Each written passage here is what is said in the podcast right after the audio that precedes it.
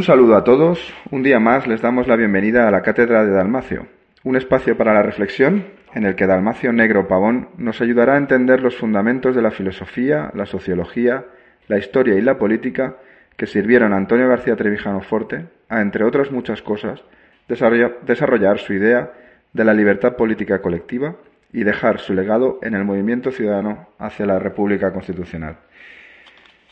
Bueno, Dalmacio, esta noche, en esta semana, vamos a hacer un programa un poco más oscuro de lo habitual. No, no es que sean unos programas nuestros muy, muy optimistas, porque tratamos de observar la realidad y la realidad es que no es para ser muy optimista. Bueno, ya sabe lo del optimista. no. Es un pesimista mal informado.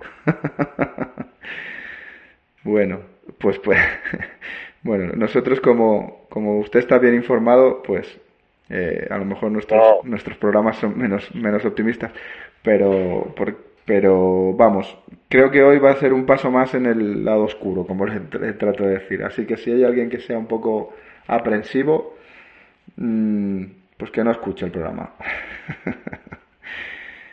eh, el programa de hoy lo, titular, lo quería titular El poder y el mal, la relación entre el poder y el mal. El mal entendido como lo contrario al bien, lo opuesto al bien, lo opuesto al amor, lo opuesto a los buenos valores y, y quería ver esa relación que hay con el poder y cómo se llega a esta, a este, a esta maldad porque el ser humano es capaz de lo mejor y de lo peor y tenemos que observar ambas cosas. Esto también es un poco el libre albedrío que, que, es lo que hace interesante las cosas, que el ser humano es capaz de cualquiera de esas dos vertientes. Pero en nuestro programa que hablamos de, de política, de historia, de antropología también un poco, me parecía pertinente hablar de esto y en, relación a un, a un vídeo que vi de no hace mucho de em, Antonio Hidalgo Diego, que ha sacado un, un, libro que se llama El Minotauro de Alcácer. Eh, no es que sea especialmente un intelectual o una persona em, que, yo, que yo sepa eh, eh, que sea eh, muy relevante, pero a mí me ha, me ha, hecho vibrar eh, lo más profundo los comentarios que hace en este vídeo de presentación de, su libro. Y me he tomado algunos apuntes que creo que nos pueden servir, le va, le va a servir para un poco disertar sobre esta relación entre el poder y el mal y sobre algunos autores que él eh, utiliza en el libro porque más que un libro sobre eh, los crímenes de Alcácer, es un libro sobre la ideología que se puede que subyace en, en, ese, en ese, crimen. Y, y bueno eh, es una reflexión sobre el mundo que tenemos sobre las psicópatas en el poder en la cumbre. También hace esa analogía del Minotauro por el tema de Teseo que creo que usted también comentó en algún programa eh, porque hay que dejar de ser estos corderitos que entre, se entregan como ofrenda a estos nuevos dioses o estas nuevas religiones que son estas ideologías como sacrificio para que nos perdonen la vida y convertirnos en Teseo para matar al Minotauro, digamos. Eh, el poder y sus símbolos para hacernos creer que somos inferiores es una teatralización también el poder muchas veces a través de los medios de comunicación, una representación y, estamos viéndolo que la gente pues cae en esa creencia también. No, no es una cuestión de que sean ni superiores ni más inteligentes ni simplemente utilizan estos medios para implantar esta especie de em, indefensión aprendida ¿no? entre la sociedad. Entonces, eh, bueno, eh, hace, hace referencia, como decía, a tres, a tres autores o tres pensadores, no sé si llamarle pensador, por ejemplo, el primero es el Marqués de Sade, el otro es Nietzsche y por último Simón de Beauvoir. Y entiendo que usted, como, el, como, como Antonio Hidalgo, que dice que él los ha leído, las fuentes primarias, los ha leído a ellos, no lo que dicen de ellos, sino ha ido a, a las fuentes primarias. Me gustaría un poco también conocer su, su punto de vista sobre estos tres personajes y qué podía decirnos de todo esto que este planteamiento que he hecho un poco más extenso de lo normal pero es algo que me, me parecía interesante. Almacio muy bien. Muy bien. Muy bien. Sí pues dígame por dónde empezamos hola buenas noches a todos pues por donde quiera empiece el, no, no, por ejemplo, por el Marqués de Sade, que dicen que era una persona. Ah, por, personajes. Hmm. Bueno, el Marqués de Sade era un degenerado. Hay que le defiende, de que dice que estaba irritado contra la sociedad de su tiempo, pero la realidad es que el Marqués de Sade era el personaje que todo el mundo conoce, y él debido a la palabra sadismo, por razón, etcétera, era de esta aristocracia francesa, de, la época de Ilustración, llamada la Ilustración, porque es una época inventada. La Ilustración existe en todas las, eh, todas las culturas y civilizaciones. Hay una época ilustrada que se destaca que generalmente vive de lo anterior. Es cuando se populariza lo anterior, se populariza de diversas maneras. Bueno, pues la ilustración que cuando se refiere a la ilustración se refiere a a todos aquellos intelectuales en segunda fila, casi todos, o tercera fila, se valen de periódicos, etcétera, porque había aparecido ya la prensa, de, para, no sé, críticos con el pasado, críticos con las tradiciones, críticos con la historia, y que piensan, eso sí, piensan que con la ciencia están iluminados por la aparición de la ciencia, todavía de la técnica propiamente dicha, ya la técnica, pero no se decía así, eh, y piensa que con eso se puede resolver todo a lo mejor. Este es uno de ellos, pero él parece, eh, en realidad él piensa que el mal es imposible de erradicar y que hay que disfrutar entonces lo posible del mal. Hay quien dice que tenía un contrato con el diablo, de esos que hacen a veces algunos locos, etcétera, y este lo refleja bastante bien, no sabe, pero esto del contrato con el diablo, con Fausto, etcétera, etcétera. Bueno. Sí, que a veces el, eh, satanismo, esto es como un envoltorio para justificar estas atrocidades más que otra cosa, ¿no? Pues sí, los, satanistas, eh, los satanistas suelen justificar, es para justificar todas estas, eh, que son meneses muchas veces, pero que se convierten en tragedias. Recuerdo la ley de Harlow. El principio de ley, el principio de Harlow, no pienses cuando no la, la mayor veces que cuando se eh, eh, no, no, hay que atribuir casi nunca eh, el mal a la maldad sino a la estupidez la estupidez es la, la madre de casi todas las maldades. Y lo malo es que el estúpido no se como no se da cuenta que es estúpido pues insiste insiste insiste en ello.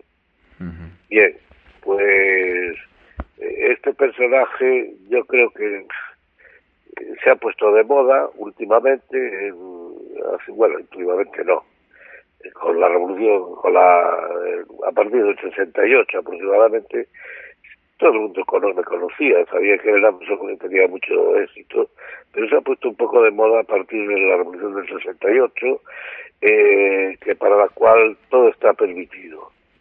Revolución, que es una una revolución singular, eh, se dice cultural, pero es en realidad contracultural, es contra la cultura, es nada más el imperio de los deseos, que es lo que hay detrás de todo satanismo. Todo satanismo lo que persigue, eh, lo que pretende es la legalización, la autorización de todos los deseos. El hombre vive del deseo, el hombre vive de deseos, los deseos son buenos en sí mismos, pero eh, hay, pueden ser, pueden llegarse a deseos ilimitados, eh, que ya se pierde la perspectiva. Si los deseos están limitados por la religión, las leyes difícilmente los limitan. Sean ocultos, los, los deseos que se extralimitan, los deseos malvados, pero es la religión la que controla, en todas las religiones, en todas las culturas y civilizaciones, es la religión la que controla los deseos, una de una manera, otra de otra, es la religión. Es que como ahora se Sí, perdón, perdón.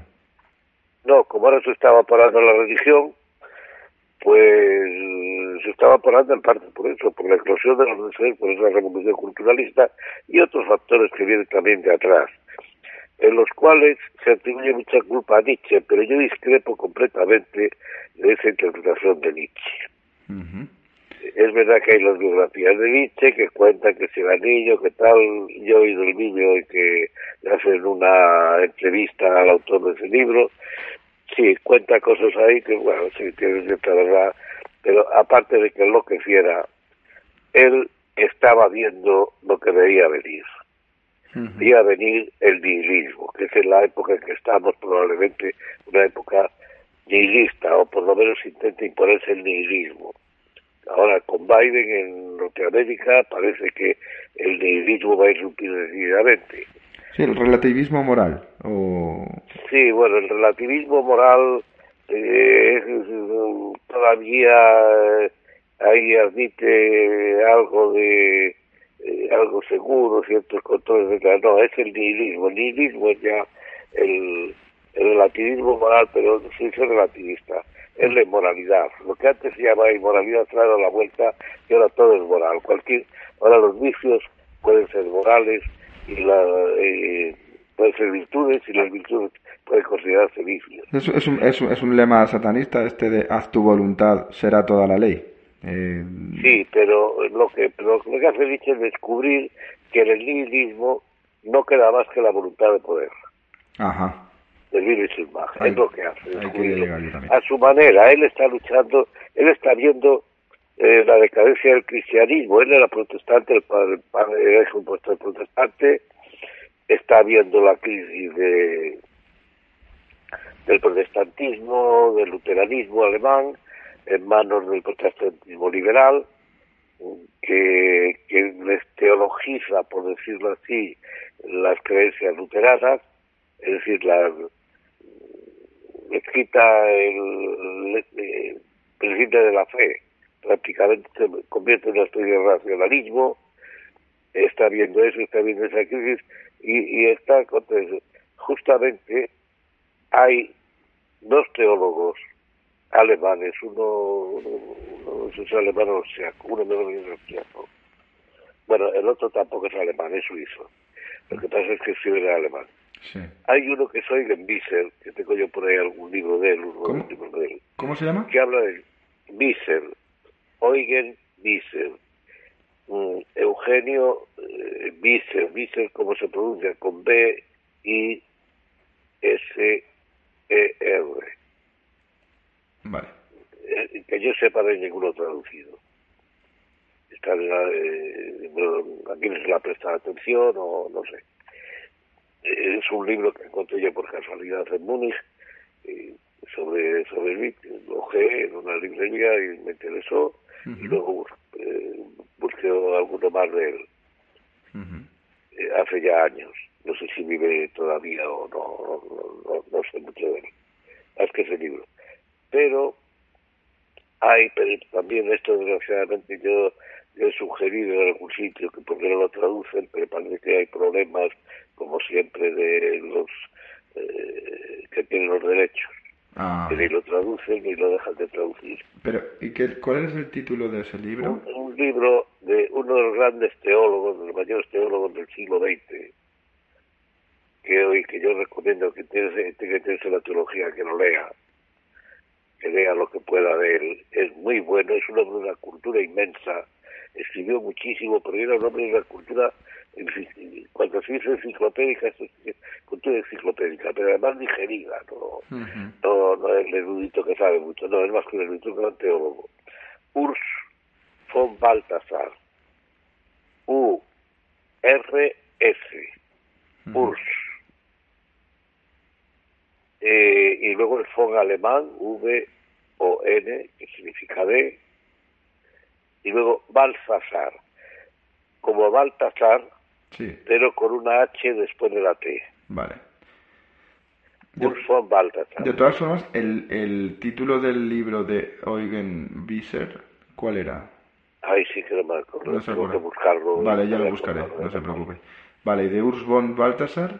Espérese a ver si... No, no se preocupe, eso ya no, lo a lo mejor, no voy a buscar, que a lo mejor nos aparece aquí.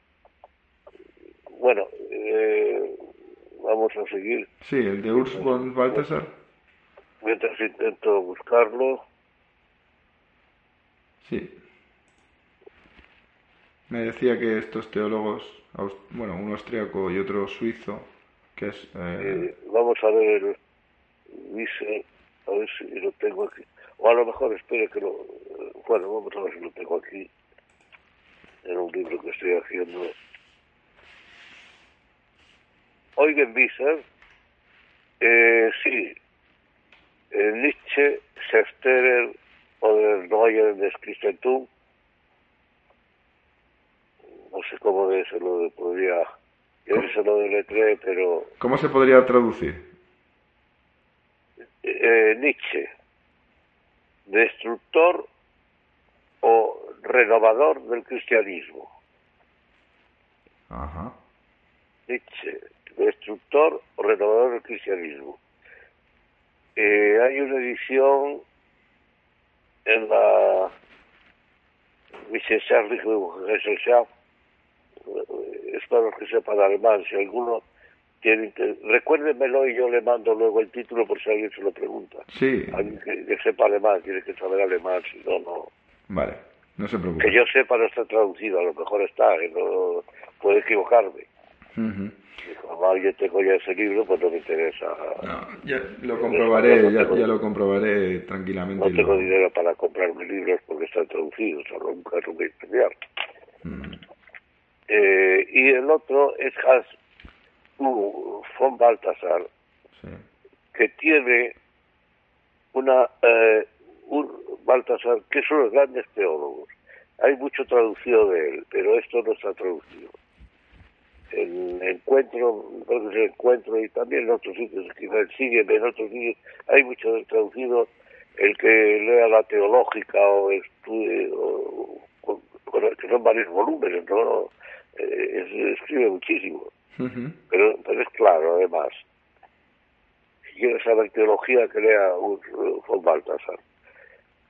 Eh, eh, tiene una Friedrich Liste Antologien, Ajá en que reivindica al filósofo, eh, al filósofo Nietzsche desde el punto de vista cristiano. la tesis de, coincide con la tesis de, de aunque él es el anterior, yo creo que, vamos, no, sé muy bien eh, la vida de Wiesel, no la sé muy bien, a lo mejor eh, ya había muerto cuando escribió él, no lo sé. cuando yo estuve en Múnich, hace muchos años, y encontré ese libro, creo que vivía todavía. Pero no lo sé, no me acuerdo. Eh, eh, eh, él decía que coincide, coincide con Baltasar, más o menos con Víctor, por lo que yo, por lo que yo he visto. Porque yo también he querido hacerme con la antología, pero no he podido. Porque no, no está agotada, no sé qué le pasa, lo he pedido, pero no, y pero pero dice por lo que yo sé lo presenta como efectivamente un despertador del cristianismo que cuando eh, que cuando dice por ejemplo Nietzsche y además leyendo a Nietzsche eso se ve también en así hablaba para tú otros dios cuando cuando eso de que Gotistot eh, Dios ha muerto sí pero lo han matado los cristianos la muerte de Dios lo cual quiere decir eh, no es precisamente que él esté de acuerdo necesariamente. es igual que él está bien, eh, dice que es que los cristianos está pensando seguramente más que nada siempre en el protestantismo liberal eh, y, la, y la iglesia que se está haciendo liberal luterana alemana y cuando podía iba a Italia y le gustaba mucho entrar a las iglesias.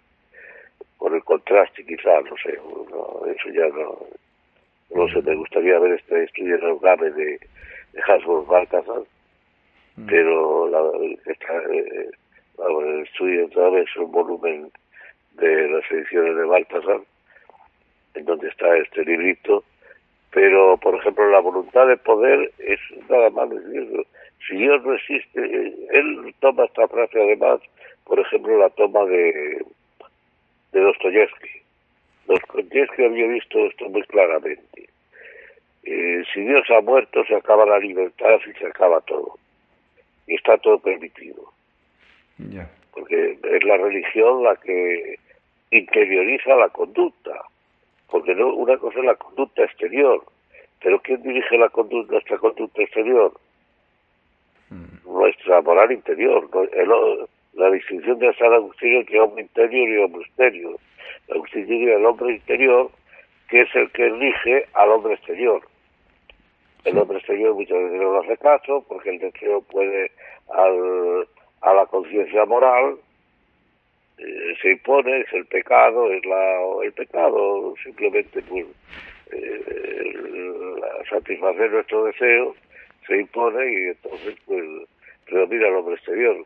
Ese es el problema de que en la conducta exterior esté es el problema de la educación, ¿eh? Por ejemplo, con la educación, lo que quieren hacer es pervertir a los niños. Estamos viendo en España, la ley se da y todo eso, pervertir a los niños de manera que el hombre interior, el hombre exterior no tenga ya ningún criterio, sino su puro deseo y que, un niño quiere ser niña, pues ala, pues niña. Eh, se crean hechos humanos. O sea, que, puede pasar a Nietzsche como le pasó a Maquiavelo en su momento que estuvimos hablando en el programa anterior. Que... Pues, pues yo sería, yo he leído bastante a Nietzsche. Eh, la verdad es que últimamente no mucho, pero hace tiempo que lo he leído. Mm. Y a mí aquello siempre me parecía que, bueno, que era una crítica, sobre todo. O sea, era, era también un observador crítico, pero no que estuviera de acuerdo. Y, y sobre todo esa frase famosa de Dios ha muerto, muchas veces se ha, yo creo que se ha trasladado la sensación de que fue Nietzsche el que lo mató o que lo que le quería matar. Sino sí, eso ocurre mucho, es como la teoría de la relatividad. Los relativistas morales se apoyan, lo dice un gran historiador que no se vive todavía, eh, Paul, Paul Johnson, una historia de inglés. Dice que la teoría de la relatividad eh, pues es famosa la mayor parte de la gente no sabe lo que es la teoría de la relatividad ni nada por el estilo, pero eh, más o menos se intuye o lo divulga, lo oye, que es la base de la física, hmm. la teoría de la relatividad. Entonces, si eso se llama teoría de la relatividad, que dice todo es relativo. Hmm. Esas transposiciones que se hacen a veces, las ideas se dan vueltas y acaban eh, significando lo contrario a lo mejor lo que quería decir. El propio Nietzsche no estaba, eh, perdón, eh, el propio eh, Einstein no estaba muy de acuerdo con la con el nombre y, tampoco con la popularidad. Él la había utilizado inicialmente porque lo que pues justamente se trata de mediante las matemáticas, el cálculo matemático, mediante la fórmula de la relatividad, que yo no se lo sabía explicar, pero mediante la fórmula, eh, eh, Ortega mejor que lo explica en algún sitio, mm. bastante bien mm. y clarito. Mediante la fórmula de relatividad quiere decir que como el mundo es inmenso, es infinito, se trata de reducir esa infinitud mediante una fórmula matemática para dentro de ese campo en que impere esa forma, esa fórmula, entonces puede, puede el científico moverse con seguridad. Parte de esa fórmula y ya puede buscar, puede investigar a partir de ahí con seguridad. Esto nos llevaría a otro tema que es el tema de los eh, de los el de Kugel, de los de los, paradigmas científicos. Sí. Hay paradigmas científicos que cambian a lo largo de la historia y generalmente por acumulación de descubrimientos un, paradigma científico ya eh, el descubrimiento científico que se apoya en esa fórmula inicial, en la de Newton, por ejemplo, pues eh, que Einstein llegó a esa conclusión porque el de Newton ya no funcionaba, progreso del conocimiento científico, y ya no funcionaba en algunos casos, la matemática no da ese margen medio, y, eso le permite aire y otras cosas, y le permite luego estar tener la idea de decir, ¿y si redujéramos esto del cálculo del, del cálculo infinitesimal, la fórmula de calcular al infinito, el reducirlo de manera que el cálculo sea finito y podamos controlar aquello que queremos conocer. Hmm. Es el que dice que ya está cambiado la, la fórmula de Colos Cuanta, en cierta manera. sí, que estamos en los albores de, de, romper otro paradigma. Sí, parece que sí. Bueno, yo no quiero meterme en eso porque no, no, al final todo venía por el tema del relativismo, que todo es relativo. Yo digo, yo digo lo que dicen, ¿no? Sí, sí. pero, pero vamos, que volviendo al tema, era todo venía por el tema del de que todo es relativo, ¿no? Se utiliza esto de que todo es relativo. Todo es relativo y eso se popularizó y la gente lee los periódicos.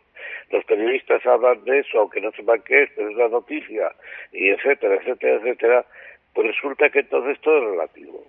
Mm. Eh, lo dice Paul Johnson y es verdad que probablemente ha tenido eh, el, el relativismo moral probablemente ha tenido mucha influencia la teoría de la relatividad, que no tiene absolutamente nada que ver con eso, al revés. No, pero, pero sí que ha dado pie a, esa creencia, porque al final la propaganda se basa en esto también, lo que se propaga tan rápidamente. claro, si Einstein dice que todo es relativo y todo el mundo reconoce que Einstein es el genio de la física, el que ha montado el nuevo paradigma, aunque no sepa la gente lo que es el paradigma, pues entonces todo es relativo, sobre todo los intelectuales estos eh, baratos de tipo periodístico, etcétera, pues o, eh, políticos que les interesa, gente es todo relativo. La, la, asociación de ideas facilonas.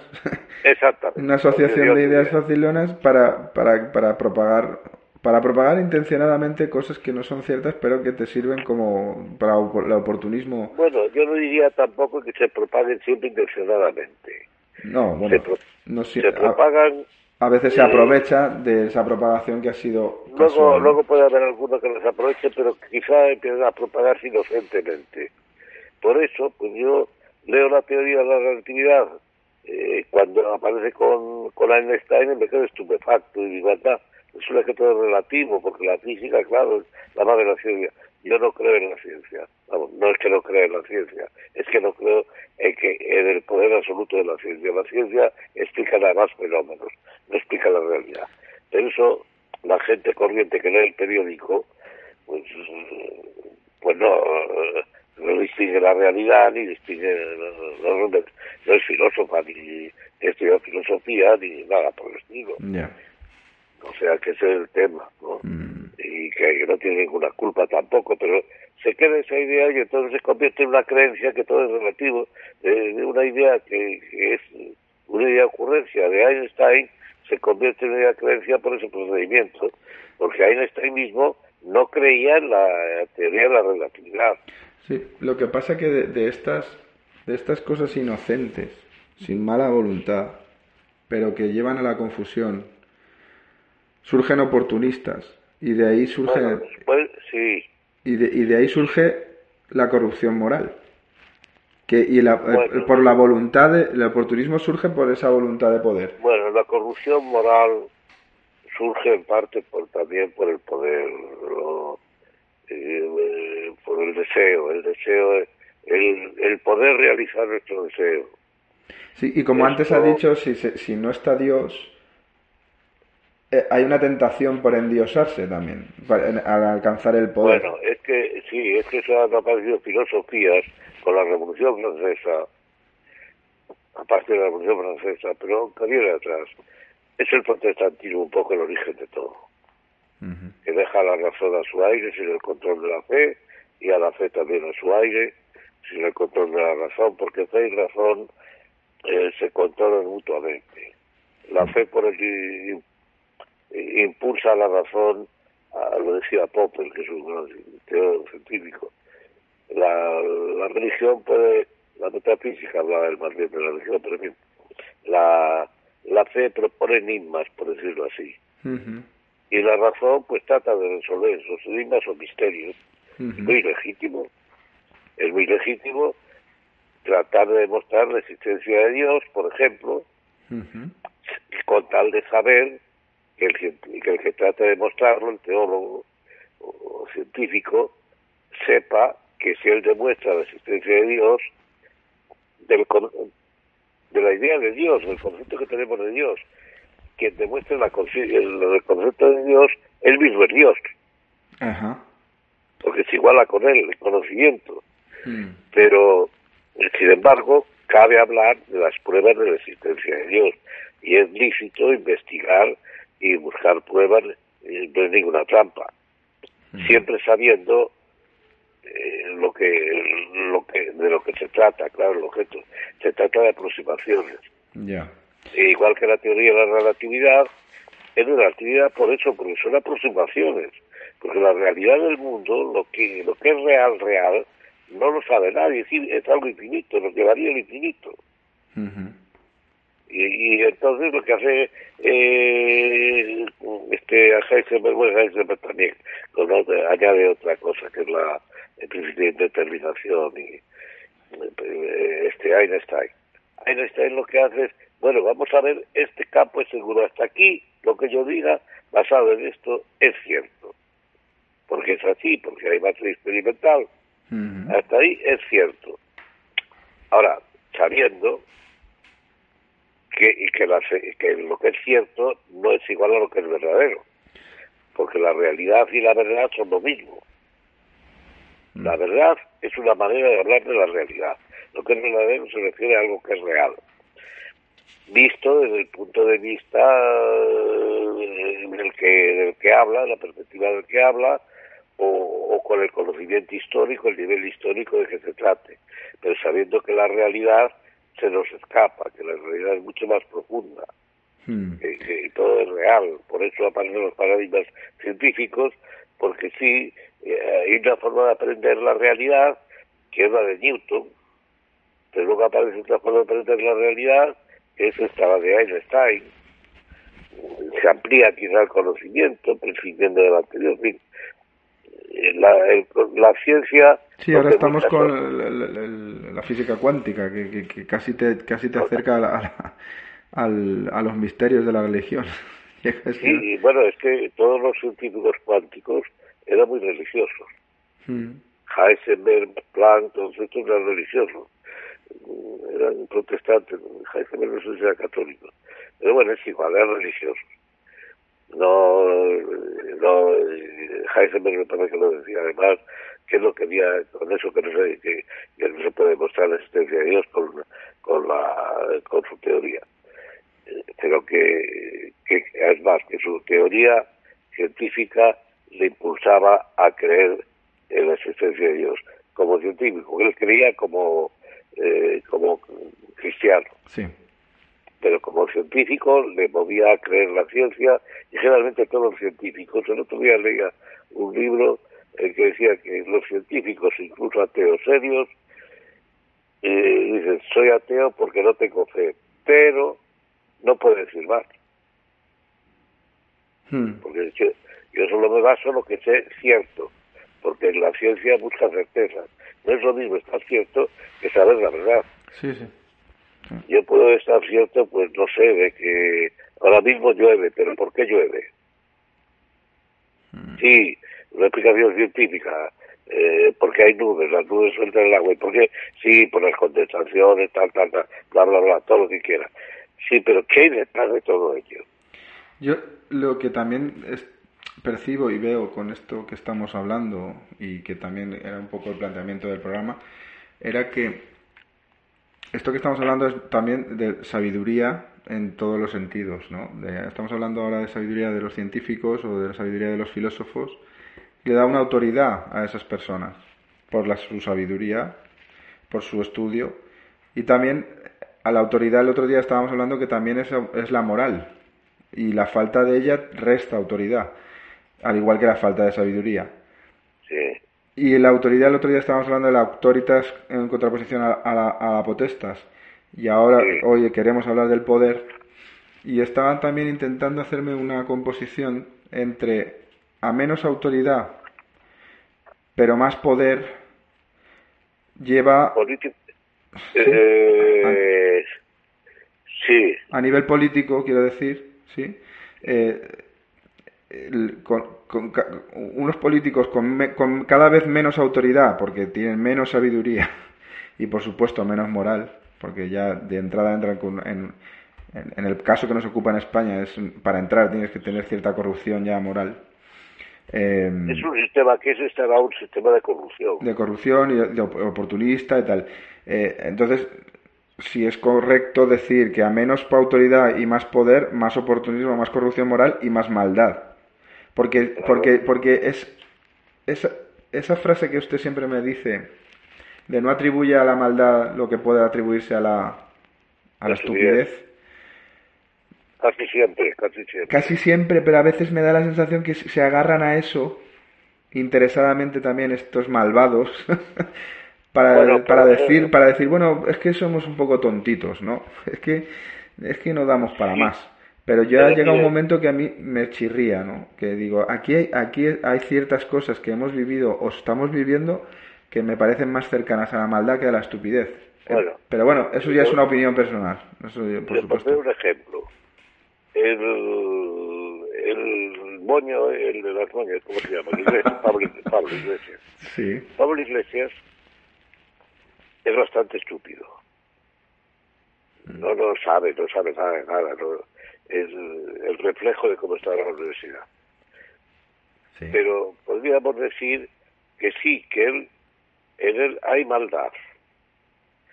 Pero en cambio en su mujer o lo que sea, Ah, por supuesto, por supuesto, claro. Pero es que a la maldad, a los pocos, como usted dice, a, los, la mayoría de las veces es la estupidez. Pero hay unos pocos malvados que les viene de perlas esa estupidez, que utilizan esa estupidez, ¿no? En, su, en su beneficio para ahondar en el mal. Sí, que quien se aprovecha de ello. Sí. Para ahondar en el mal. Yo no creo que tampoco quiera hacer daño a nadie el, el, el, iglesia, porque el ejemplo es, es, es, paradigmático de la situación del país. Yo, yo en general pienso que los políticos españoles están en un escalón en el que yo los veo como estupidez sí, efectivamente. O estupidez, como estupidez más que por maldad. Yo a donde voy a la mayor parte son estúpidos. La mayor parte son estúpidos y, y, creo que la maldad está por encima de esto, de, de, ese nivel. Yo creo que son unos mandados de unas personas que se utilizan. El, Estado se está utilizando por parte de esa oligarquía que siempre hablamos que se, se ha apoderado de él y está por y, no sabemos ni quiénes son o, son las personas que más se esconden de, salir en los medios de comunicación pero que utilizan a esto a este sistema y a estos políticos pues para sus fines. Eso mm, es una impresión también.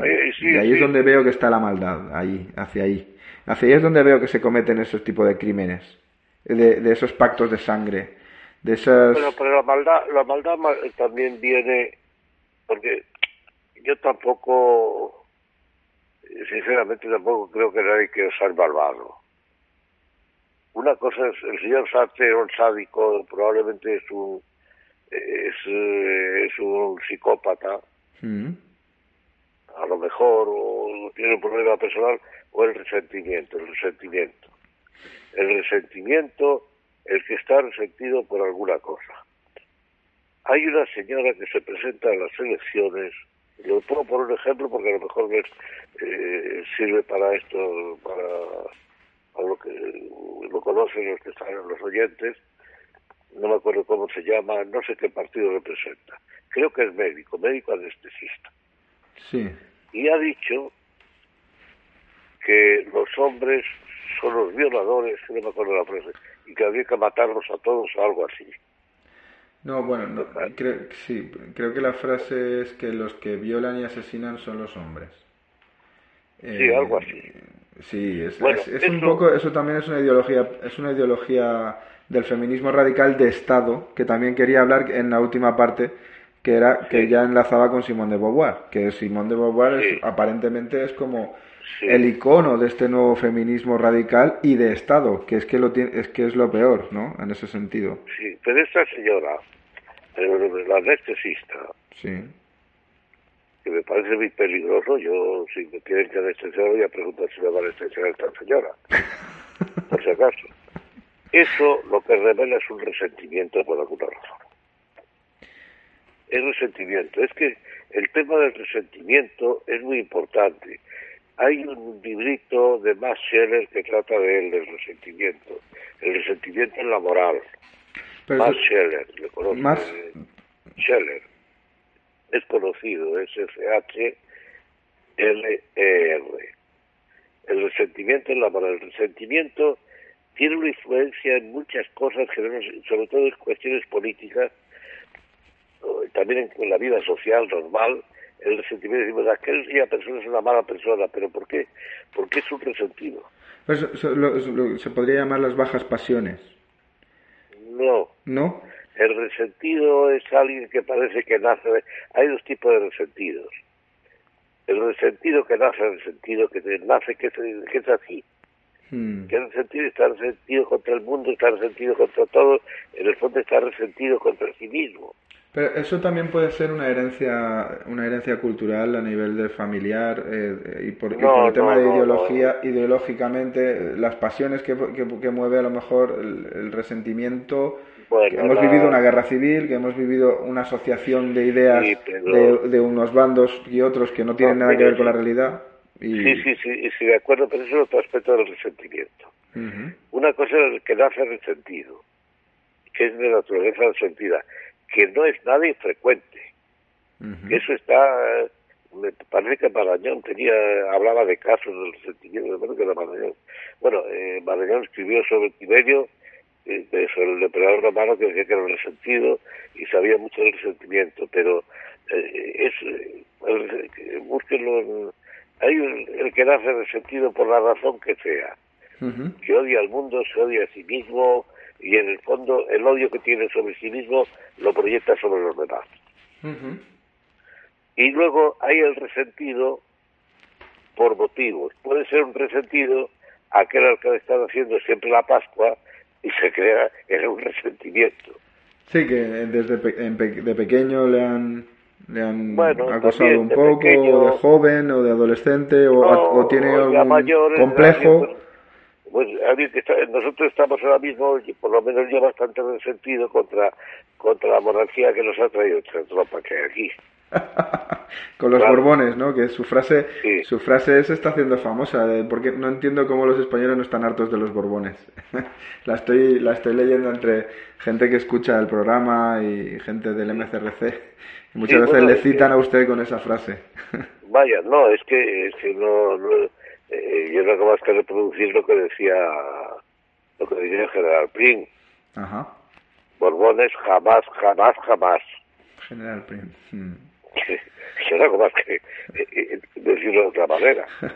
Porque ha sido, ha sido una dinastía de fasta. Y usted está, está resentido también ya de, tan, de, asqueado, ¿no? De, estos burbones y... Sí, es que, es que soy una dinastía de pasta y yo creo que los liberamos ellos, lo cual no quiere decir que a lo mejor como personas sean encantadoras y hasta sean buenas personas, no, eh, me refiero como monarcas, como reyes bueno. y, y las familias también y todo eso pero no me refiero a ellos como personas. Ya, personalizando no, se refiere a la dinastía, históricamente todo lo, nefasta que ha sido para nuestra historia. Histórica y políticamente ha sido nefasta. Sí. Eh, yo no les deseo ningún mal personalmente, pero el que haya hecho algo, pues que pague, como el señor, como el rey anterior, que mm. pague lo que debe, si le hagan un proceso y quiere que le devuelva el dinero, bueno, de acuerdo pero no me refiero a ellos como personas, sino como dinastía, políticamente. Sí. Eh, en este sentido, es una manera de hablar, claro, creo que en este sentido, pero bueno. Pero, y luego, pero hay el resentido este, que es por las circunstancias también, pero hay el resentimiento ideológico.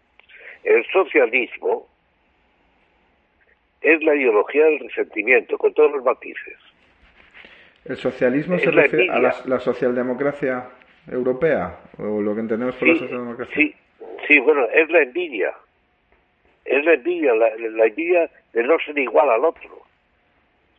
De no ser tanto dinero como el otro. De no, eh, que es verdad que cuando más lo plantea, plantea la situación sobre las circunstancias europeas de aquel tiempo.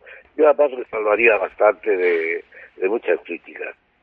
Eh, porque él está viendo lo que ocurre en la Francia aunque por ejemplo Inglaterra pues, es en la Francia de, de su de su época y que gobierna eh, no era la de Borbónica pero era la de Orleans que era una rama de los Borbones mm. Y era la de Orleans y allí la alta burguesía es la que manda y es una eh, me dice acá es un concepto de la aquí como clase eh, como clase dirigente y además la clase odiosa, la clase a la que hay que liquidar, porque no eran las clase explotadora de rentistas, no eran generalmente ni grandes empresarios ni nada por el estilo, sino que como manejaban el Estado se aprovechaban de él. Y, viene, viene un poco de ahí la, la teoría además de la lucha de clases, que clases ha existido siempre, pero no ha existido lucha de clases si acaso existido la lucha de que es la clase inferior, pues por la prosperar y pasar a la superior, si puede. La clase media, pues en otros tiempos, pues tener un título nobiliario, enriquecerse y, tener un título nobiliario. Me encantaba, sin más. Pero en lucha de clases, pero no es una lucha de clases como lo plantea planteaba Marx y lo plantea el mismo. El, es el el, es el socialismo en general es que se basa en, en explotar la pasión de la envidia, con el mito de la igualdad, de la justicia social. Hay que ser iguales, que es lo que estamos viendo todos los días aquí en España, el gobierno este y, que luego el, el, feminismo, todo eso, en el fondo es el resentimiento de la envidia, la envidia. bueno, lo de Simón de Beauvoir, no sé si usted, supongo que mucho más. Esa yo no, no puedo, no, puedo hablar mucho de ella, pero no sé. No sé psiquiatra, pero ni psicólogo, pero yo creo que era una gran resentida por alguna razón. En ese, eh, por eso lo he traído a colación, porque, porque una persona que, se odia a sí misma como mujer, que se odia a sus atributos. Yo creo que ha nacido resentida, que es el, caso típico del que nace resentido. Sí, el, estos resentidos pues pueden trabajar mucho, ser, tener, ser muy cultos, tener una cabeza, eh, desarrollar mucha inteligencia, pero el resentimiento está ahí. Sí, porque este, este hombre la definía así, Antonio, me refiero a Antonio Hidalgo, la definía en esta entrevista que, que, le, he mandado y ha, ha, podido ver, la definía como misántropa, misógina, clasista, nazi, necrófila, necrófila en el sentido de amor a la muerte por, el, por, por estar a favor del aborto, de, de, de, de odiar la reproducción, de, de, ¿no? de, ir en contra de, la vida, ¿no? Eh, y sádica también, por, porque escribió un libro a favor de Sade. Decía, había que, hay que quemar a Sade, se llamaba, se, tradujo, se tradujo su libro, y por supuesto, ella estaba a favor de, del marqués de Sade. Ah, y también pederasta, porque estaba a favor de las relaciones con los, con los menores e incluso lo practicaba. Entonces, eh, esas, esas, esas, calificaciones eh, lo trae a colación este autor por el tema de Alcácer porque fue un crimen misántropo, misógino, clasista, eh, necrófilo, sin entrar en más detalles porque no es, no es el objeto del programa entrar en los detalles del crimen de Alcácer, pero y también por supuesto pederasta. ¿no? Y es un poco lo que al principio decía, de esa representación del, del poder, de decir, yo tengo la capacidad de salir impune ante una cosa así, tengo la capacidad de unirme en comunión con gente de la élite, como hacía Sade en sus orgías y en, y en sus eh, eh, crímenes que cometía eh, ahí en esas representaciones, creaba una cohesión entre esa élite. Para sellar ciertos pactos, para, para sellar ciertas cosas. Y, bueno, alguno, este autor, le llama también como, como si fuera una especie de golpe de Estado en el sentido de, de golpe de mano en la época que fue en el 92, pues la creación del IBEX 35, la Expo 92, los Juegos Olímpicos de Barcelona, fue una época de cambios en España, un cambio de tendencia política también. Y hay algunos agujeros negros en la historia de España eh, que pueden ser pues desde Carrero Blanco al 23F, el, el Alcácer o el 11M o ahora el COVID que estamos viviendo, no porque haya una teoría alternativa, sino porque la teoría o, lo que nos están, lo que nos han contado, las versiones oficiales de estos agujeros negros que llamo yo, no, no cuadran. No, o sea, las personas que lo investigan un poco, las personas que, le, que ves que no que no cuadra y eso te da, te da que aquí ha habido unos movimientos de poder por encima de lo que nosotros vemos, por encima de las apariencias. Entonces, eh, por deducción, eh, por el método deductivo, se puede, se puede, se puede inferir que esto eh, es algo elitista y, esta, y es algo que sella esta, esta moral o estos disvalores en el poder que, tiene menos autoridad pero más, pero más poder cada vez y la única autoridad que le queda es la que le estamos dando nosotros con nuestra ahí ya meto la cuña nuestra con nuestra participación le estamos dando la autoridad moral en, en, este, como, como decía antes, ¿no? que es una especie que tenemos implantado una defensión aprendida y en España en concreto, en particular, estamos muy acostumbrados a vivir bajo un régimen totalitario o, a ser mandados. ¿no? No, no, no, sabemos lo que es la libertad ni, bueno, ni luchamos por una Cosa es, una cosa es estar bien mandado y otra cosa es estar mal mandado, que es distinto.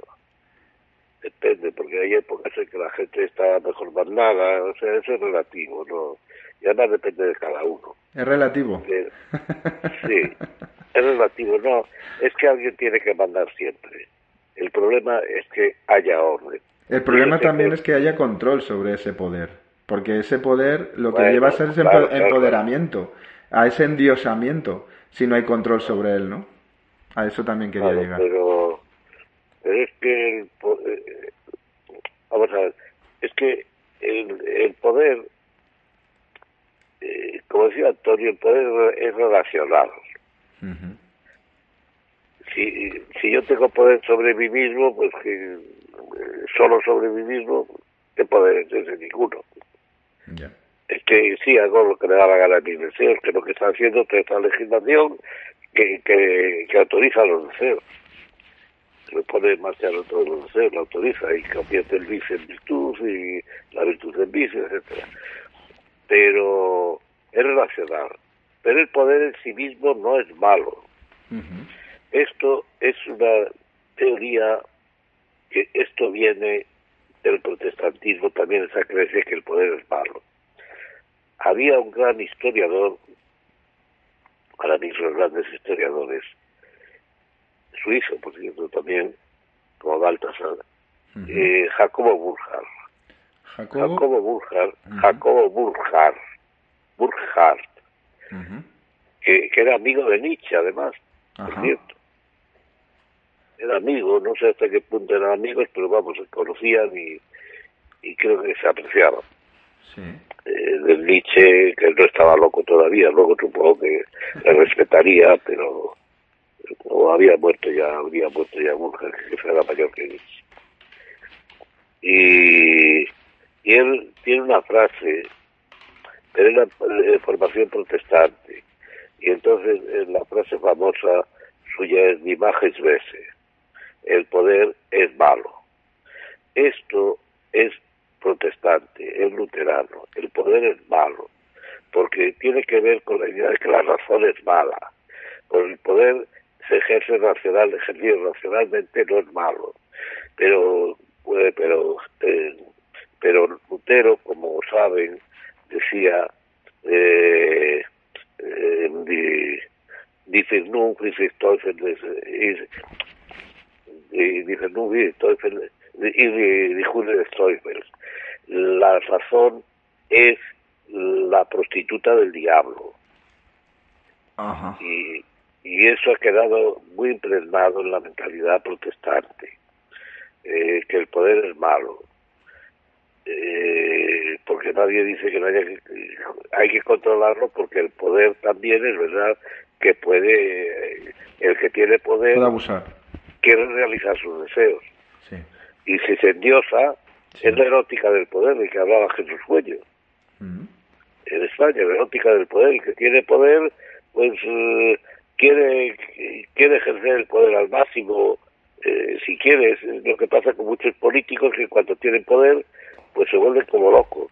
Sí, por, eso, la, por eso don Antonio está, obsesionado con encauzar eso, que es, es prácticamente inevitable, encauzarlo, eh, no esperar, no esperar a que el, a que el político actúe bien para, para para, para, para, tomar medidas, sino, sino ya, ya, ya contar de, de, serie con, con esas bajas pasiones o con, con, esa, con esa ambición, esas ambiciones, pero encauzarlas en ese conflicto de intereses, en, confrontarlas. ¿no? por eso someterlo, someterlo al derecho, a la representación, mm. la libertad política, que, que respete la libertad política colectiva, que, la libertad política colectiva es que controla al poder. Y no es que gobiernen todo, es que es controlar al que, a los que tienen el poder. Es un sistema de representación adecuado. Claro. Que luego después lo desarrolla en su libro también. Allí, bueno, así una, con las circunstancias no están mal ideadas, que no están mal ideadas. Pero bueno, puede ser variable según las circunstancias de cada país. Sí, claro. Pero pero se trata de controlar el poder político hay que controlarlo como hay que controlar todo el poder hay que controlar el poder del padre de familia el padre de familia que que no se, le quiere controlar se le quiere quitar el poder hmm. padre la madre familia sí porque eso es otro aspecto del feminismo radical no que, eh, que eh, el, feminismo radical no dice vamos a vamos a, a proponer buenos valores cívicos de hombres y mujeres no le está diciendo a la mujer toma el látigo del supuesto abusador, que es el hombre, y conviértete tú en abusadora. Para, para lo que llaman el empoderamiento, ¿no? Curiosamente. Claro. Pero, pero, es que alguien en una unidad, en todo grupo, en todo grupo humano, alguien tiene que tener la autoridad, porque si no predomina la anarquía. Y por eso, eh, en una familia, pues alguien, pero como me parece que ya hemos hablado alguna vez. Sí, hemos hablado que la autoridad la suele tener la mujer y el poder lo suele tener el hombre. Exactamente, la mujer no sé por qué, pero es la que tiene la autoridad, no me expliquen el por qué, porque habrá alguna explicación por ahí, pero yo no la sé. Hmm. Eh, pero es la que tiene la autoridad, lo, lo podemos ver todos en nuestras familias, si son familias normales, son familias de ya feministas o algo así, pues ya no lo sé. Pero en familias normales, pues en último término se hace lo que dice la mujer o el marido no, hace nada sin consultarle a la mujer. Hmm. Nada que sea a votar de muchas cosas y su ingeniero hace cosas y no le va a consultar a su mujer sus, decisiones como ingeniero. A menos que ella sea también ingeniero, claro. Es que en el, autor de este libro que le estoy siempre haciendo referencia, Antonio Hidalgo, ah, dice una cosa también interesante de que ahora está muy de moda entre los padres de regalarle a sus hijas un libro que se llama Cuentos de buenas noches para niñas débiles y en el que se pone se ponen de ejemplos de mujeres eh, históricas y que como si fueran modelos a seguir por ejemplo a Hillary Clinton a Hillary Clinton o a Michelle Obama eh, que son una imagen de la voluntad de poder de personas codiciosas y sin escrúpulos pero eh, pero es lo que se lleva ahora sí los libros de texto, probablemente, si más lejos, se quejan de ellos, pero las que ponen. Sí, sí, también. pero, pero eso tiene que ver, yo diría que lo que está pasando hoy tiene que ver con el nihilismo que anunciaba Nietzsche. En el nihilismo, el nihilismo es que es, la nada, no hay nada, nada tiene fundamento, como nada tiene fundamento, porque todo, porque no hay más que la nada, como nada tiene fundamento, todo está permitido. Entonces, al estar todo permitido es la voluntad del poder, el que tiene más voluntad y es capaz de tener más poder, impone su voluntad. Pero eso no es ni, la voluntad del Liebermensch, de, de Nietzsche, ni nada por el estilo, por lo que dice, eh, critica mucho a Nietzsche, pero yo creo que no, la verdad creo que no, porque me mandó usted el vídeo para que lo viera, pero... No, me gusta, se lo he enviado para que lo viera y para que completara como está completando, me parece muy interesante lo que está diciendo, porque creo que no está, no está suficiente, no está profundamente eh, eh, explicado.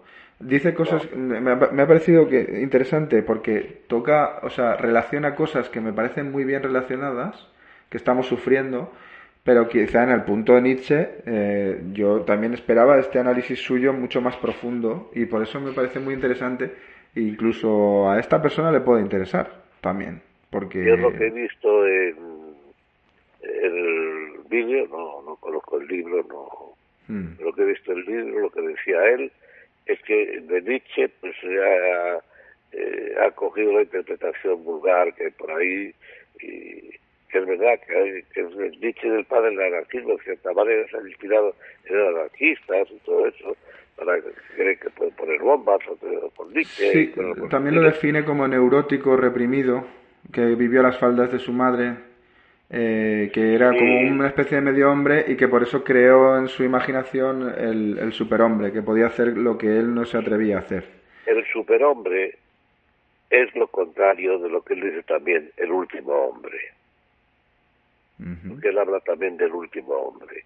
El último hombre es el hombre masa de Ortega. Ortega saca de ahí el hombre masa. Es, es el hombre masa que, es manipulado por todo el mundo, etcétera, que vamos, que forma parte de la masa y que está mandado a lo mejor por algunos, las masas, eh, los, los líderes estos de la entreguerra, Hitler, etcétera, pues son líderes de masas, Lenin, líder de masas. Pero necesitaban una sociedad ah, con individuos, hombres masa, ¿no? Para poder... Sí, no que aprovechando determinadas circunstancias, porque los alemanes... Sí, en el periodo entre guerras era una, época muy convulsa, ¿no? Mucha... en el caso de Hitler, que sería el mejor ejemplo de cómo se crean masas políticas, pues en una nación muy culta, bastante más culta que se decía, bueno, también la cultura, la más culta es un poco es como todo, eran las clases medias, eran más cultas, es decir, pero tampoco era tanto y además, ¿qué se llama la cultura? Porque la cultura campesina suele ser la cultura que no es no es la que pasa por culta en cada momento. Ya. sin embargo es una cultura muy sólida. No es más sólida que me parece que ya puse el ejemplo en un programa la, la, cultura de los pastores de Gredos y de y de y de cómo se llama del valle este que hay en por Andorra hombre no me acuerdo cómo se llama bueno que le gustaba mucho al conde de Kaiser que era un hombre de una inteligencia colosal un sabio y le gustaba mucho venir aquí y, y por dos razones porque le gustaban las gachas que preparaban y sí, es que lo dice él, lo dice un poco humorísticamente, claro.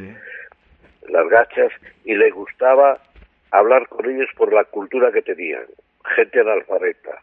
Sí, pero el sentido común, ¿no? Que tenían, ¿no? Claro, claro, el sentido común y tal, y, o sea que, que eso es cultura, también hay que ver la cultura campesina, la cultura europea ha sido la más importante, la historia europea ha sido la más, eh, la, que, la que se ha convertido prácticamente en universal, justamente por esa razón, porque es una cultura de origen campesino, la única cultura y civilización de las grandes, grandes culturas civilizaciones de origen campesino. Todas las demás son de origen ciudadano. Esto lo explica muy bien Díaz del Corral en un capítulo y en otros lugares, mm. en otros artículos y en otros lugares, en un capítulo del Rato de Europa. Mm. Es un libro muy actual. porque eh, eso también entronca con esta otra ideología que estamos sufriendo y que se está machacando en los medios de comunicación, que es el tema de la protección del medio ambiente y de todo esto y estas personas que usted me está diciendo sí que tienen esa sabiduría em, real porque están palpando la, la, la, relación con la tierra constantemente, ¿no? El campesino normal mm. es el mejor protector de la naturaleza mm. y sin embargo los ecologistas son sus enemigos y están machacando la agricultura con leyes eh, eh, eh, en Checoslovaquia nos han expulsado han prohibido el ecologismo. Y en Rusia me parece que Putin también ha prohibido el ecologismo. Mm. Esos son urbanitas todos, son gente, son gente de ciudad que jamás a lo mejor han visto, pues qué sé yo, una rana en un o un conejo, una gallina al natural, las han visto en el cine a lo mejor, o en televisión, pero no, lo han visto nunca, no saben cómo cómo es la vida la vida campesina. Mm no tienen ni idea de eso, pero sin embargo se inventan ahí esas ideologías azules eh, que machacan el campo. Y sí, pero eso, es otra forma también de acceder al poder, es otra forma de, Sí, bueno, pero es que. De confusión, de, oportunismo. Y sí, y el, y el, negocio, el negocio, el negocio, hay mucho negocio detrás. Me parece que ya le recomendé un día un libro que hay, la, el, eh, que hay un libro muy gordo, está editado en Taurus, eh, Revelarse vende. Detrás de toda esta rebelión estudiantil, de todas estas cosas, hay muchos que hacen negocio. Sí. Pero esos son los jefes y luego son los pobres ingenuos que le siguen. Sí. Que, son masas que le siguen, masas mayores o menores, pero que le siguen. El hombre masa que, ¿no? Este hombre masa que también estamos sufriendo, ¿no? Que, que yo a veces también me, quejo, yo casi me quejo más que de estos gobernantes, que de, en lugar de, de, yo centrarme en los gobernantes, me centraría más en, en las personas de a pie, que creo que es donde está la clave de, mejorar las cosas. Em, sí, bueno, es que, mire, hoy veía un, eh, una recensión de un libro que han sacado en Francia, Jean, no me acuerdo cómo se llama, Poisson de apellida. Poisson con dos S, Poisson con dos S, hay que hacer paralelo con lo que haya traducido, ha sacado un libro. Y este invita, eh, es político, quiere que tiene su partido político, democrático, no me acuerdo cómo se llama. Me parece que no tiene mucho que hacer en política, por lo menos por ahora.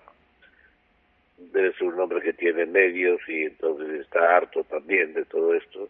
Y entonces él dice en el libro, al parecer, ya digo, no es una redención, invita a la rebelión moral, la rebelión política, la rebelión económica, la rebelión contra, la, contra las vacunas, contra, la, contra los que lideran esto de la pandemia, es uno de los temas. Invita a la rebelión de la gente corriente, de la gente, de la gente común. Pero la gente común pues necesita líderes Aquí en España, si apareciera a lo mejor un líder con sentido común, un auténtico líder, pues se llevaba a la gente de calle. Sí. Pero hace falta que sea un líder. Y que además ese líder, pues luego nos endioses y triunfa y no haga de la suya. Sí. Esto es muy complicado. Las cosas, eh, la política es lo más complicado que hay. Es, eh, sí es muy sencillo, el, pero las ideas políticas son en el fondo muy sencillas. Pero como decía, no me acuerdo quién era, las ideas, eh, me parece que era Gómez Dávila, que les recomiendo también que lo lean sus aforismos. A que le interese, tienen mucha mira, hay por ahí ediciones.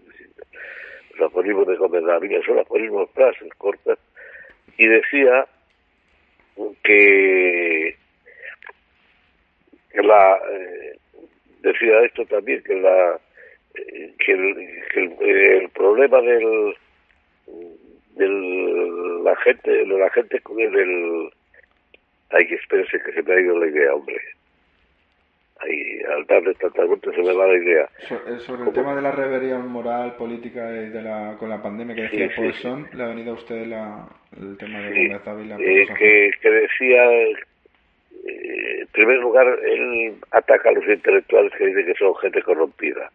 Y dice que hay que ser reaccionarios. Que hoy día hay que ser reaccionarios. Reaccionar ya ha muerto hace, hace bastante tiempo. No vio esto, sino esto, habría que, me gustaría saber lo que decía. Porque ya veía venir todo esto. Es un colombiano. Y muy leído, en español se le lee poco, yo no sé por qué aunque están editadas cosas y en español, claro, se encuentra en Hispanoamérica, en Hispanoamérica tampoco. En cambio en Alemania se han hecho traducciones de muchas de sus cosas, se lee mucho. Y hablaba de esto de la eh, de esto de, la rebelión del sentido común y decía que hay que ser reaccionario, el reaccionario debe recuperar el, sentido común, es el que recupera el sentido común y reacciona contra todas las estupideces modernas porque todo esto que estamos pensando, hay ideología más estúpida que la ideología de género.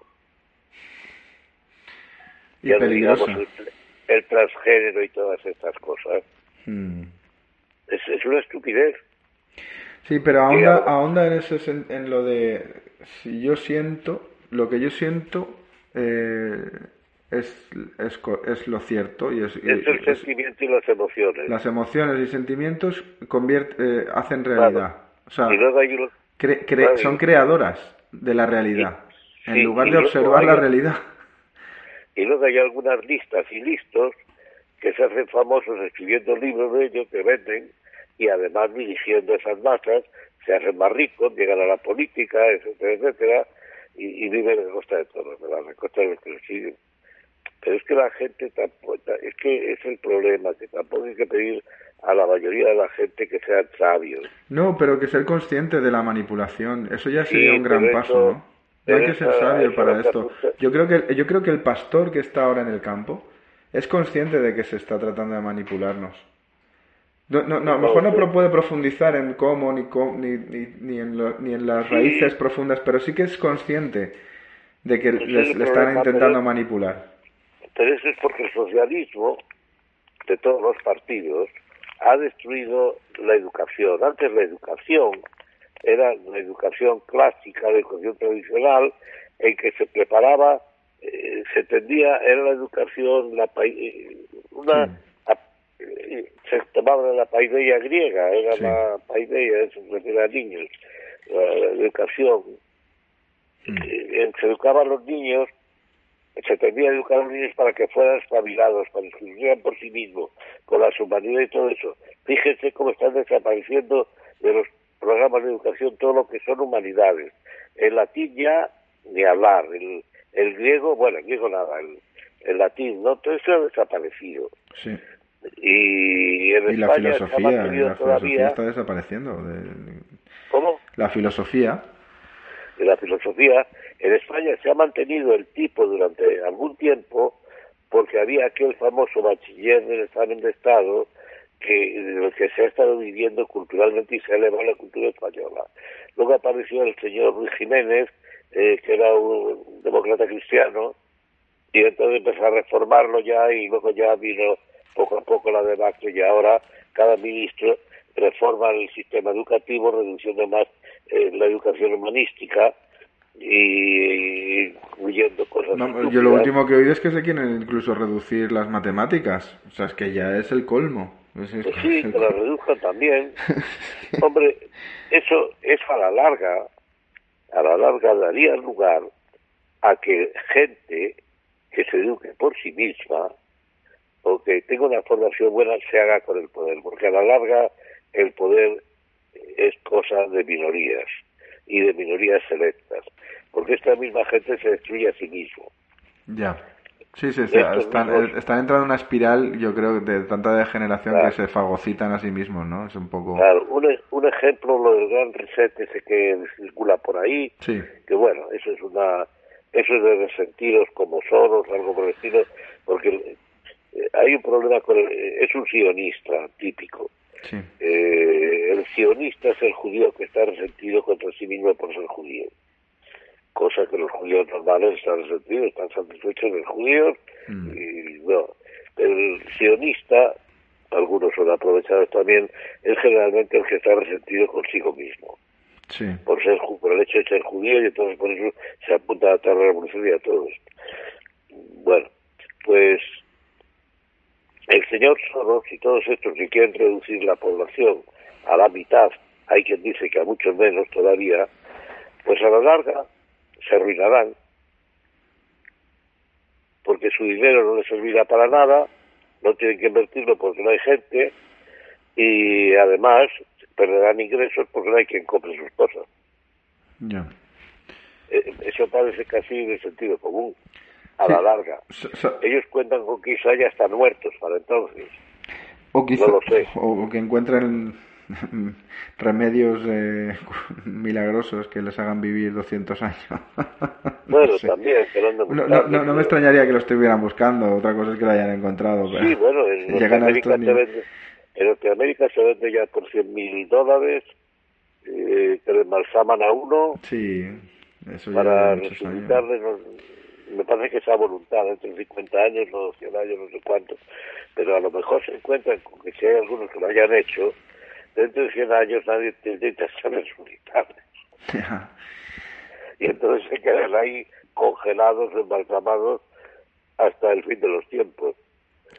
Y además y además que es una estupidez todo sí sí porque se, se, creen se creen su propia pantomima se creen su propia representación de, de lo que es el, ejercicio del poder que es lo que también decía yo antes que es una teatralización lo que también estamos viviendo es una especie de eh, psicoescenario eh, paralelo a la realidad. Por eso yo también creo que los, los pastores que no ven la televisión apenas tienen más sentido común porque la gente está con las, los tablets, los móviles, las televisiones, los ordenadores, están viviendo un psicoescenario, una representación constante que les hace creer que son inferiores y que los otros son superiores. Pero es que los mismos que han generado esta mentira se lo creen y, hacen cosas tan absurdas que al final acaban también muriendo de, de, éxito. Sí, puede acabar creyendo. Eso se dice que ha pasado con los nazis, con los mitos estos de la raza aria y tal. Sí. Se dice también de Goebbels. Yo creo que no. No, no lo sé. Bueno, era un era, se le está considerado uno de los padres de la, de la propaganda y del... Sí, es que se dice que él acaba creyéndose sus propios... Consignas, ¿no? sus propias invenciones. Mm, mm. Y, por eso pues murió por el Führer y todo eso, suicidó y todo eso. Bueno, no lo sé, vamos, una, una, persona que se ve que, que, ha funcionado, que ha tenido éxito en ese sentido, ha apostado por una por un modelo de, de ejercer el poder y, y le, le, ha ido bien eh, y encima ve campo abierto de no tener control sobre ese poder, pues, pues a veces puede llevar a la locura, porque, porque no somos dioses, porque es que eh, al final se sienten dioses, ¿no? En cierto modo. Y no estamos preparados para eso, creo yo, eh, biológicamente. hay, hay, que, hay que tener mucha virtud, mucha autoridad moral, mucha sabiduría y mucha autoridad moral para, para ser un líder, como usted dice, y no caer en esa tentación, ¿no? Es la erótica del poder. Mm. Erótica del poder, que es lo que le pasaba a Stalin cuando le vio que era, tenía tanto poder, pues perdió, eh, vamos, era un obseso, pensaba que le perseguían, mm. eh, bueno, todo esto. Eh, y como él, por mucha más gente de esta, que pierde la, pierde la noción, sobre todo se separa, es que el poder tiene un peligro, el poder político. El, el poder político implica que para mandar políticamente hay que distanciarse un poco de aquellos sobre los que se manda. No me refiero al diputadito este que hay por ahí, me refiero al que tiene ya el poder, poder. Sí. Eh, entonces se distancia de ellos y pierde la noción de la realidad. Entonces es una especie de... Mm, necesitas ser un poco psicópata para ejercerlo. Separarte se refiere a, a, perder, a perder sentimientos hacia lo que estás gobernando, a, a perder apego, a, a, romper con ese vínculo. Bueno, ese es otro aspecto. Eh, pero lo que me refiero es que la persona normal mm. que llega al poder, pues pierde el contacto, porque tiene que distanciarse, si no, no puede mandar. El mando implica distanciamiento. En un ejército. El, el, sargento, el cabo primero, tiene que distanciarse un poco de sus compañeros, les manda. En cuanto les manda, tienen que obedecerle. Ya hay una diferencia ahí. Por muy amigos que sean. Sí, sí. Eh, es así. Entonces tiene que haber cierta distancia, si no, se puede mandar no es lo mismo que en una familia, claro. O en otro grupo más reducido, grupo de amigos, eh, no, es lo mismo. Hay que, hay que aunque también ahí el padre puede parecer siempre un poco distante, la madre está más cercana. Eh, lo cual no quiere decir que no haya afecto, que no haya cariño, que no haya todo eso, pero eh, es algo así, el que manda, pues tiene que distanciarse un poco, porque si no, no puede mandar, tiene objetividad. Sí, pero... Tiene objetivo, porque además el político hay que tener en cuenta que no manda sobre dos o tres, manda sobre una multitud. Entonces, no puede estar más cercano a unos que a otros, dejando aparte a sus amiguetes, su gabinete, sino que tiene que estar eh, viendo el panorama. En cierto modo, es, como, no sé si, dejar, el, dejar de la, o sea, en contraposición, el amor con el poder eh, no es compatible. No. O, o es otra forma de amor. Si no, puede ser, el, puede ser el político que el otro día leí una cosa sobre el primer dictador que se conoce, dictador con el nombre de dictador, que es romano, Chichinato. Ajá. Escrito Cincinato. Eh, había sido cónsul, había tocado ser cónsul. Como cónsul lo hizo muy bien, con honradez. Y a lo que le gustaba era la agricultura. Y se retiró al campo, cuando terminó el consulado se retiró al campo entonces en el año, me parece que era 458, pues los volscos y los vacios amenazan a, y los eh, bueno, amenazan a amenazan a Roma, Roma está en un aprieto, en el año 500 y pico antes de Cristo, 400 y pico antes de Cristo. Sí. Amenazan a Roma gravemente y entonces, ¿de qué vamos a echar mano? Pues van a Chichinato y le dicen que vuelva, que le sacan del campo, vuelve y le da plenos poderes, que es la dictadura. La dictadura provisional esta, ¿no? Que se hablaba de la dictadura en tiempos de crisis. Comisaria, bueno, la dictadura comisaria en Roma no se llamaba así, se llamaba simplemente dictator. Dictador porque es el que dice lo que hay que hacer. Es decir, está por encima de las leyes. Lo que se le pide es que resuelva el problema. Eh, se le da poderes, el, se le da incluso el imperium, el imperio era la facultad, de la palabra imperio, la facultad que tenía el militar, el jefe militar, en el campo de batalla, de dar muerte a amigos y enemigos. enemigos, por supuesto. Pero digo amigos y veía que titubeaban o que podían poner en peligro la victoria. Sí, o sacrificar una parte para, para, para ganar todo. lo, que, lo que se quería era que Roma sobreviviera, que el ejército triunfara. Bueno, pues se le llama nombre dictador. Lo hace, lo hace bien, resuelve el problema, se vuelve a la agricultura. Y ya mayor, no sé si era, no me acuerdo ya, tenía 90 años, no, me cuento. Ajá. No, quizás me confundo con otra cosa. Bueno, pero ya muy mayor se hace cargo otra vez del poder, porque había la amenaza, se rumoreaba de que había la amenaza de lo que podríamos llamar hoy, entonces entró podemos llamarle un golpe de Estado. Ajá. Y entonces que había ya alguno que quería verse con el poder, seduciendo a la gente y tal. Entonces temen que eso, entonces le llama otra vez, lo resuelve también el problema. Y es el primer dictador en este en el sentido en que decimos en la civilización europea la palabra empleamos la palabra dictadura bueno, hoy se emplea en otro sentido. Hoy el dictador es malo por definición. Sí. Pero es... sí, el origen, el origen del dictador es este, ¿no? El, el, origen es ese. El origen es el romano, además. Sí, sí. El romano, que se que entonces, porque los romanos no querían la monarquía, porque es el mando de uno solo. Mm. Y entonces tenía mal recuerdo de ella y no querían monarquía. Entonces, por eso tenían en el mando supremo eran dos cónsules, para que uno, por decirlo así, limitara al otro. Ajá. Pero en casos excepcionales como este, eh, no era eh, tenían dos cónsules, pero este destacó. Y entonces ahí apareció, en ese caso, en ese momento de amenaza de que podía desaparecer Roma, se le nombra a él solo Sí, pero también le, entiendo que le eligen por, porque era una persona eh, reconocida con virtud, con autoridad. Se fiaban de él. Se fiaban de él, tenía una autoridad moral, tenía sabiduría. Moral y, además eh, saber político. Saber político. Tenía, tenía autoritas. Una autoritas. La autoritas, la autoritas en política no es tanto la autoridad moral como la autoridad en el sentido de que sabe hacer las cosas. De saber.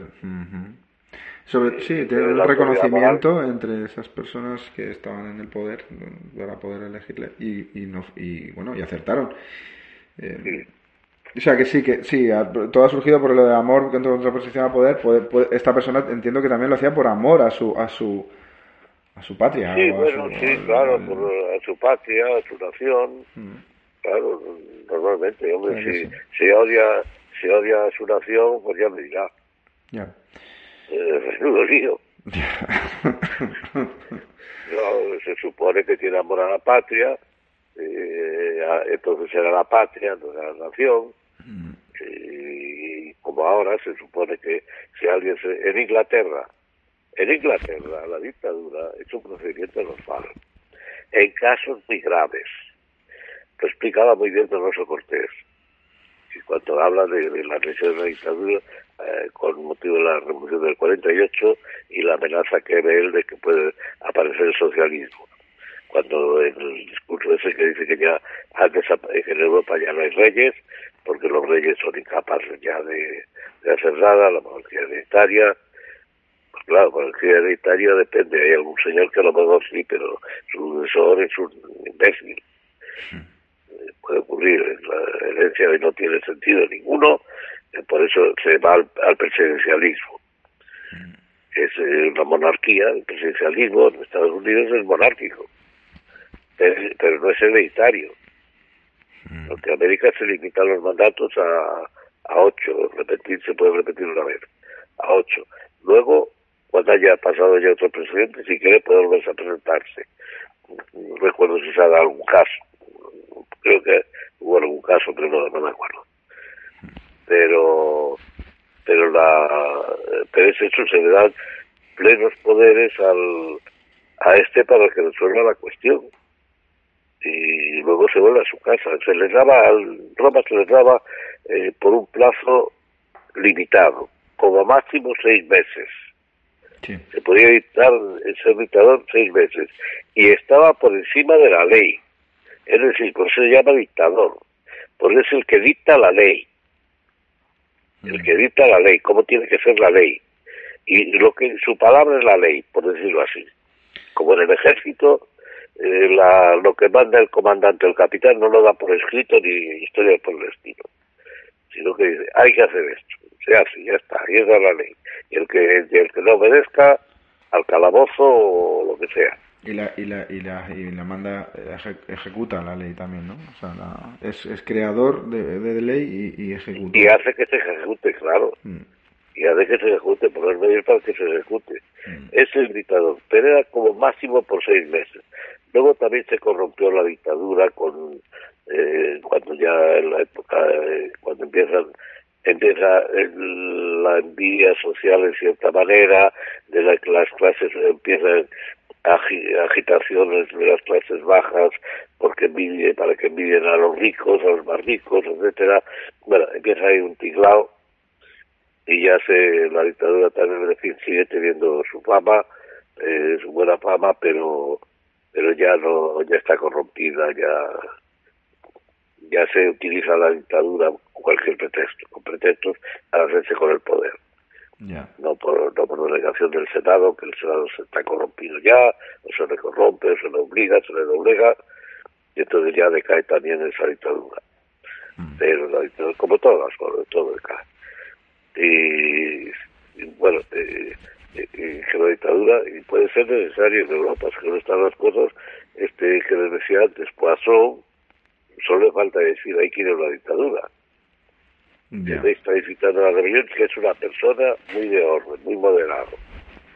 En la situación de Francia nos quejamos de la nuestra, la nuestra es mucho peor que la de Francia, pero la de Francia se las trae. con el tonto ese de Macron, que es una especie de, eh, de Pedro, ¿cómo se llama el nuestro? Pedro, Sánchez.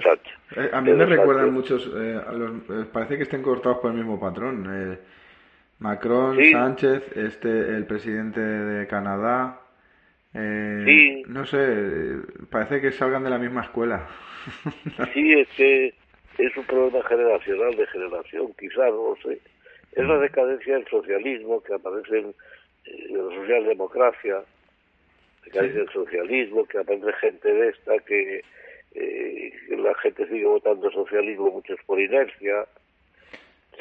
Más que por porque han votado socialismo, porque además eh, los que votan socialista tampoco es que la mayoría sean resentidos y sean envidiosos. Es que les hacen unos ofrecimientos, les parece que aquellos que es, demagogia, que les ofrecen, este, que prometen y que quieren sacar socialistas, que pueden ser personas íntegras porque son socialistas. El socialismo funciona como una religión. Entonces se piensa que el líder político socialista pues es alguien serio que va a hacer las cosas bien, cambiar la sociedad, etcétera y entonces se le sigue, pero el fondo es la envidia, pero la mayor parte de los que votan socialistas no son envidiosos en esos sentidos. Es gente pues normal que cree que, como los que votan a, otros, a otros partidos socialistas, liberales o de derecha, eso suele ser, lo que pasa es que hay una diferencia, que los partidos estos socialistas, que la izquierda es toda prácticamente socialista, más o menos socialista, depende eh, pues eh, son gente que han venido votando, que creen que es una lo toman como una religión, o es gente despistada, pero la, la mayor parte de la gente no es no está resentido. Y las derechas, los que votan a las derechas es gente que generalmente no interesa mucho la política, es que es gente más normal, de sentido común mm. que da lo suyo vota a las derechas, pero encuentra, nos encontramos en Europa, no solo en España, con que la derecha es prácticamente una variante de, la izquierda, sí. debido al predominio de la socialdemocracia. Y entonces la gente está desorientada. Sí, sí, hay la, confusión de, esta socialdemocracia que lo invade todo y, bueno, y esta, y esta, implantación de líderes, eh, de líderes que no lo son, pero que son que, no sé que yo creo que refuerza un poco la eh, la desmoralización que, que, que, es, que es una constante que se está buscando también hacia la sociedad, ¿no? De decir, bueno, es que no hay, no hay líderes, es que, es que yo creo que es que se implantan unos líderes de mentira que, que, son los que llevan a estos disvalores y, y bueno, eso es otra forma de este este este escenario ¿no? que nos, nos hacen vivir constantemente. Eh... Sí, es que son, es que no se olviden, es gente que simplemente lo que ofrece es liberar más deseos, más deseos, pero los que toquen a su poder. Cuidado. Sí. Que la tiranía es eso, liberar todos los deseos. Usted saca lo que le dé la gana, eh, moralmente, que es moral que convierte en vicios en virtud, que lo que quiera pero no toque el poder. Pero a mí no me toque. a mí no me toque. Yo le aplaudo, incluso si quiere doy ejemplo, me hago también homosexual o me hago lo que sea, pero eh, o digo que no soy sin serlo, que también hay bastante de eso, mm. que hoy esto esto pues puede ser rentable. A mí mm. me han contado un caso, no sé si es verdad o no. Ha muerto además el el que la persona, no lo sé. Que era una persona que, no tenía explicación porque le gustaban mucho las mujeres. Y de pronto se hace socialista declara que y se declara homosexual. y entonces gente de su familia me lo ha dicho, es una cosa que nadie lo entiende. Bueno, es que, es que la ambición y la voluntad de poder, si no tiene ningún freno moral, te lleva a hacer cualquier cosa. Y cuando hablo de cualquier cosa, ya para terminar, hablo de cualquier cosa.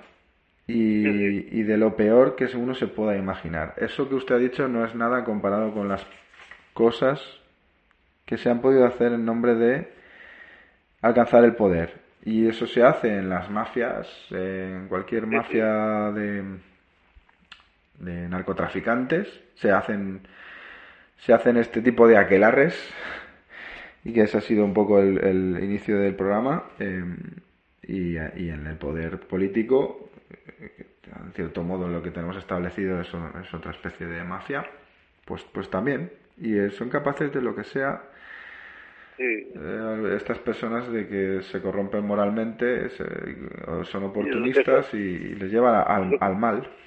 Eso lo estamos viendo en España todos los días. Pues... Sí. Yo, yo creo que por hoy está bien. Eh, llevamos, eh, llevamos hora y 36 minutos. Se nos pasa el tiempo volando. Y bueno, por hoy creo que ha sido bastante completo el programa. Y, y nada, lo dejamos para ya la semana que viene. De acuerdo. Un abrazo grande y muchas gracias, a, muchas gracias a todos por, por escucharnos. Adiós, adiós a todos. Hasta luego.